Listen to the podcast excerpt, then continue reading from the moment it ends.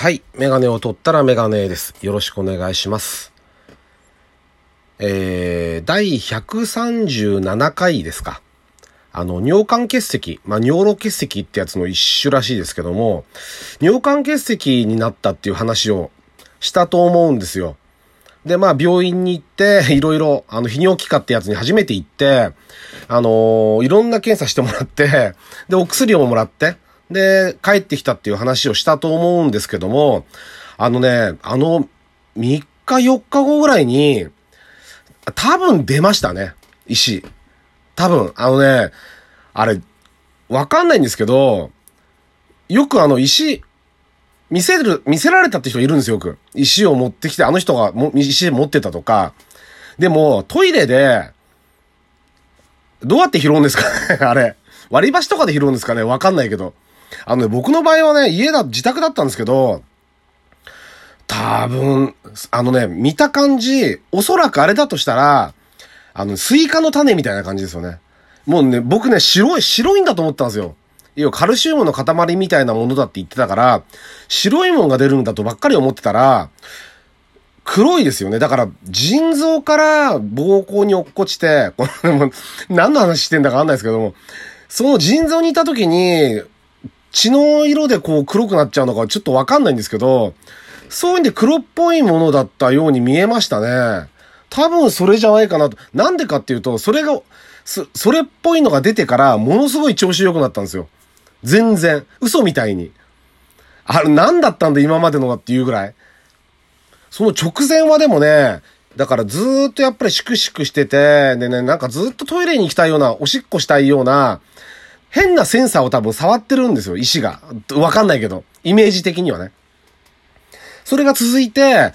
なんかちょ、なんか調子悪いなって、もうな、下っ腹も痛いし、なんかシクチクチクチク、ズキズキじゃないんですけど、シクシクシクシクしてて、でね、出た日、石が出たと思われる日に関しては、あのね、お尻が痛かったんですよ、すごい。腰が痛くなるかもしれないよっていうのは先生に言われて、言われてて、で、僕はもうひどい腰痛持ちなんで、あの、あ、腰だったら、もしかしたら、そんなに痛くなかったらわかんないかもしれないですね。普段から結構痛いんで、わかりにくいかもしれないですねって言ってたん言ってたんだけど、その日に関しては、お尻が痛くて、最初、これ、じ、字なんじゃないかって、もう踏んだり蹴ったりだなと思ってたんですよ。でもう、これでまた肛門かとか勘弁してくれよと思ってて、で、下っ腹はチクチク、チクチク、シクシク。で、お尻は座ったりすると痛いし、何なんだろうと思った夜か夕方に、それっぽい、なんかで、なんか出てきた感触があって、よく見たら、そ、こそれっぽいのがこうトイレにあったんで、まあ多分あれなんだろうなっていう感じですよね。だから、あのー良かったっちゃ良かったですけども、まだね、あのこの間の、腎臓が左側のがちょっと腫れてるとかって言われてて、まあおそらくそこに石があったんじゃないかっていう話だったんですけど、あのーそこに関しては、検査結果をね、あのー聞きに行かなきゃいけないんですよ。2日だったかな、予定では。2日ね、のって言われたんだけど、で、4時ね、とかって言われたんですけど、先生に。あの、僕の予定、全然関係なく、結構忙しいんだけどなと思ったんだけど、まあ、しょうがないですからね、体のことだから。だから自分でもう仕事の予定も全部だからそういう風につけて、しょうがないから、あのー行ってこようとは思ってます。このまま行かないっていうのはちょっとあの、ね、検査費用も払って、まあ、前回も1万円くらいしちゃったんですけど、その、その金額の中に多分血液検査とかも入ってると思うんで、あと、検尿ももう一回やるって言ってましたね。だから、あの、それはもう一回ちょっと行かなきゃいけないなっていう感じですかね。まあ、とりあえず今のところは全然調子良くなったんで、まあ、良かったですよね。もう水もたくさん飲まなきゃいけないなと思ったし、あのほんと気をつけなきゃいけないですね。もうめちゃくちゃ外も暑いし、汗かいたら本当に水分補給だけはきちんとして、そういう石が一回できるとまたできやすくなるとかって話もあるんで、で、大きくなっちゃうと砕かなきゃいけないとか、ひどいのになっちゃうと手術だって言うんですよね。だそうならないようにはしたいなとは思いますよね。まあ早めに行ってよかったと。あの、ある程度設備が整った病院に早めに行ってよかったっていうことですね。はい。というわけで、えっと、第139回ですよね。えっと、ラジオにメガネ始めたいと思います。よろしくお願いします。はい。でですね、あのー、何話そうかなと思ってて、あのー、以前ね、第何回かちょっと今調べてないんでわかんないんですけど、あの、竜が如くっていうゲームの話をしたと思うんですよ。で、元々は僕はジャッジアイズっていうあの、木村拓哉さんが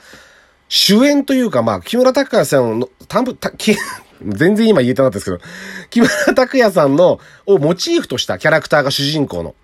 えー、元弁護士、現探偵っていうのが、いわゆる、龍が如くの舞台で、カムロ町っていう歌舞伎町をベースにした街の舞台で活躍するっていう作品にドハマりしたんです。もともとはね。で、龍が如くはプレステ2の頃にやってたんです。1と2だけ。で、今回、その、ジャッジアイズをやって、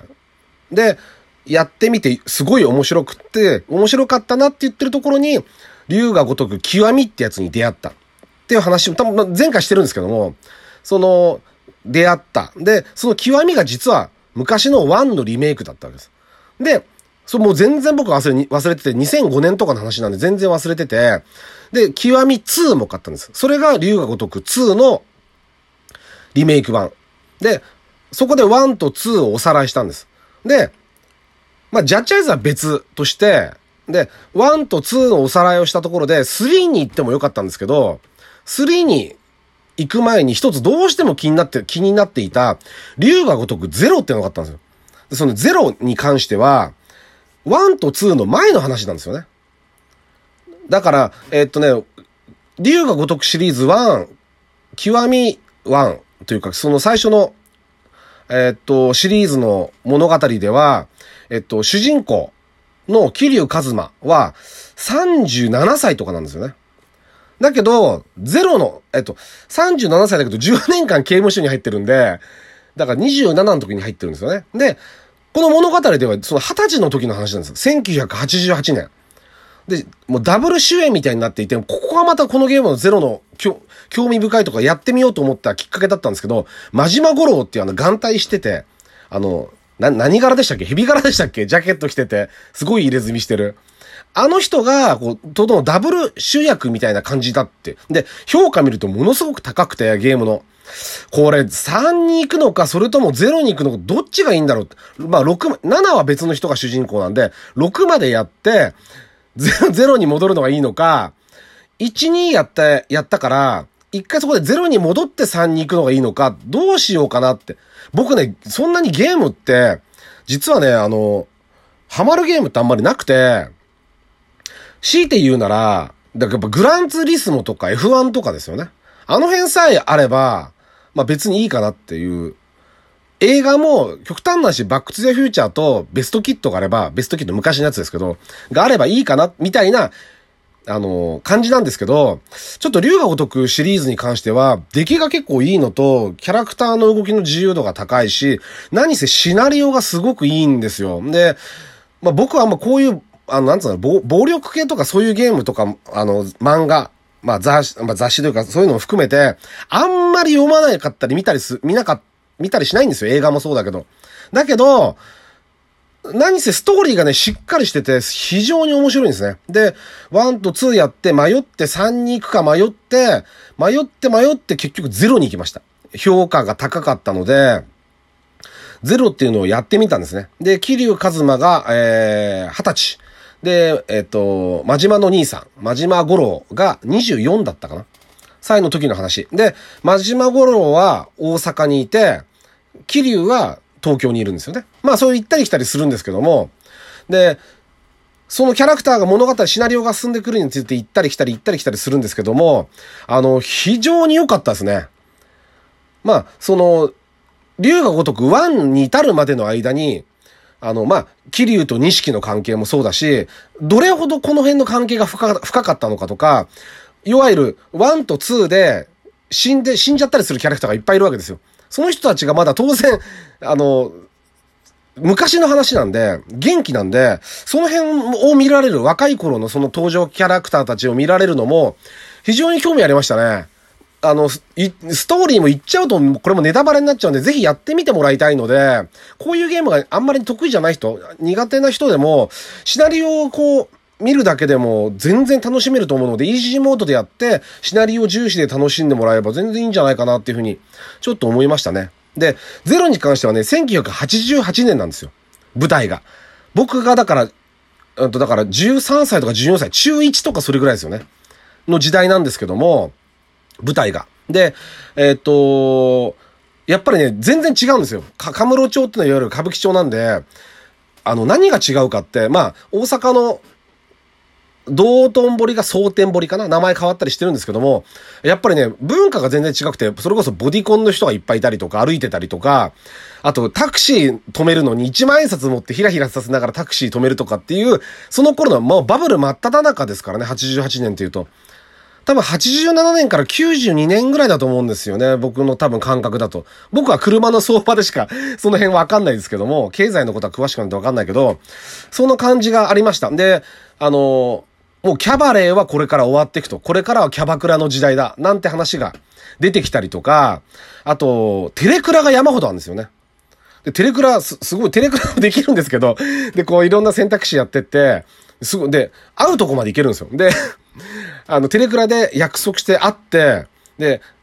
あの、遊びに行こうっつって会うじゃないですか。で、会って、まあ、ゲームだからしょうがないですけど、時間経過。で、いきなりもうホテルから出てきて二人で、今日は楽しかったねっつってありがとうって、これ連絡先みたいなやりとりがあるんですけど、そんななんだなと思うんですよね。今がどうなんだか知らないですけど、昔の人もなかなかすごいアクティブだったんだなって思いますよね。そんな、あんな電話でしか、しかも何分とか何十分とかしか話してないのに、そこまで行くんだなっていう 凄さをちょっと感じましたね。でもね、その時代背景も含めてよく再現されていて、まあ、スポンサーの関係で当時なかった店があったりとかっていうのもあるんだけど、その辺も含めてひっくるめてやってもらえれば、ゼロは絶対やってもらいたいなっていうふうに思いました。はい。おすすめします。というわけで、メガネを取ったらメガネでした。ありがとうございました。